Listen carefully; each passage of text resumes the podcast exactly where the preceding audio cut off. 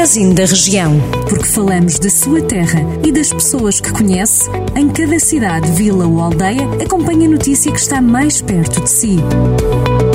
Magazine da Região. Edição de Micaela Costa.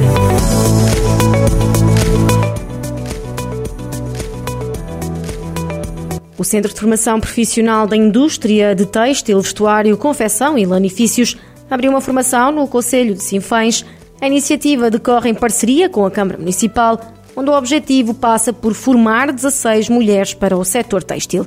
Em comunicado, a autarquia de Sinfãs acrescenta que a seleção das aulas esteve a cargo do próprio centro e do Instituto do Emprego e Formação Profissional.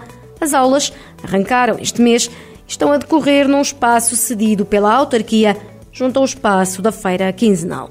Segundo o município, a formação visa formar mão de obra qualificada com vista ao desempenho de funções na indústria têxtil para que o Conselho de Sinfãs consiga receber novos investimentos do setor. A Assembleia Municipal de Taboaço aprovou por maioria o orçamento da Câmara para 2022. O valor do documento, que contou com os votos contra do PS, é de pouco mais de 16 milhões de euros. O Executivo, presidido por Carlos Carvalho, reconheceu que o orçamento municipal tem uma estratégia não muito diferente do último ano, uma situação que é justificada pelo Presidente com uma série de situações que foram prorrogadas até junho de 2023, atrasando a entrada em vigor do Portugal 2030, que à partida poderia trazer algumas novidades. O PS votou contra este orçamento.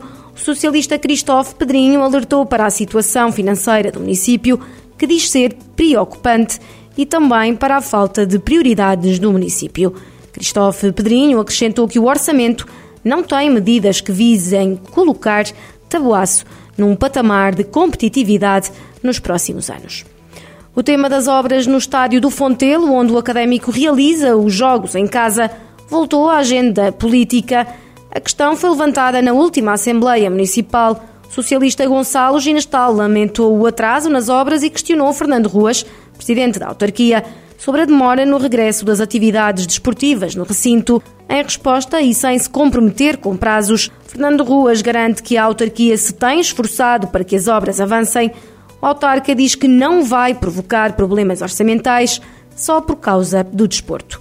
O Presidente da Câmara de Viseu garante ainda que as obras estão demoradas por falta de materiais e que tem que ser o Governo a assumir responsabilidades. Em jeito de conclusão, Fernando Ruas assegura que não vai deixar que o desporto seja usado em Viseu como arma política. Estas e outras notícias em jornaldocentro.pt.